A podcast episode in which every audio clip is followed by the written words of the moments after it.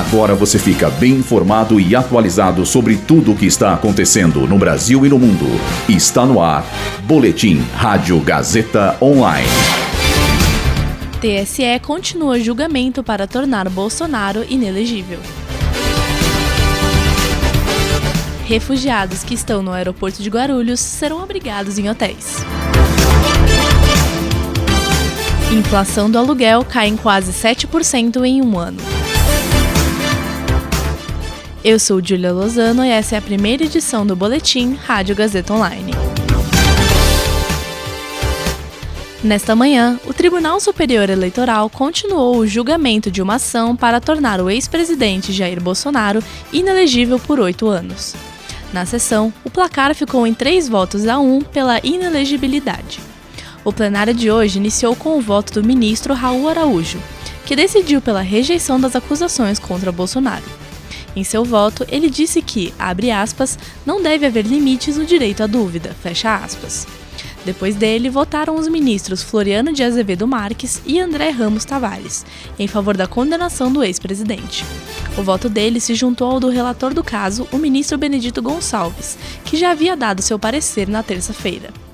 Além disso, todos os quatro ministros votaram para absolver o vice da chapa de Bolsonaro, Walter Braga Neto. Contudo, a sessão foi suspensa e será retomada amanhã ao meio-dia. Ainda faltam outros três votos: o da ministra Carmen Lúcia e dos, ministros, e dos ministros Nunes Marques e Alexandre de Moraes.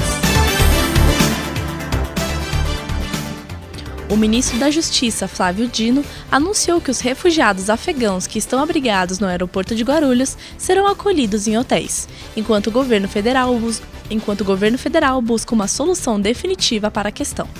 Até a última contagem, mais de 200 afegãos estavam abrigados no aeroporto. Na semana passada, pelo menos 20 desses refugiados foram diagnosticados com escabiose, doença popularmente conhecida como sarna.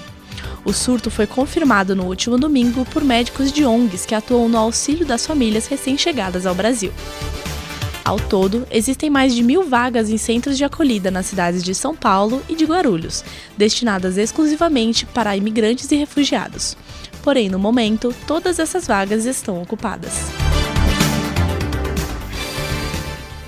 O índice geral de preços mercado caiu em quase 2% no mês de junho, segundo o Instituto Brasileiro de Economia da FGV. Popularmente, esse índice é conhecido como a inflação do aluguel. Desde abril deste ano, o valor do indicador vem registrando queda. No acumulado dos últimos 12 meses, o recuo foi de quase 7%. Esse é o menor valor da série histórica que começou em 1990. Esse resultado foi influenciado também pela queda no IPA, que foi puxado pela forte queda do subgrupo de combustíveis para o consumo.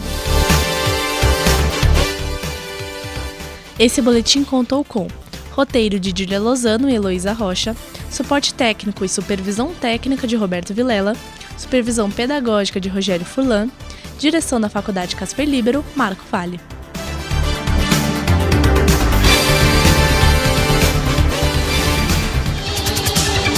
Boletim Rádio Gazeta Online.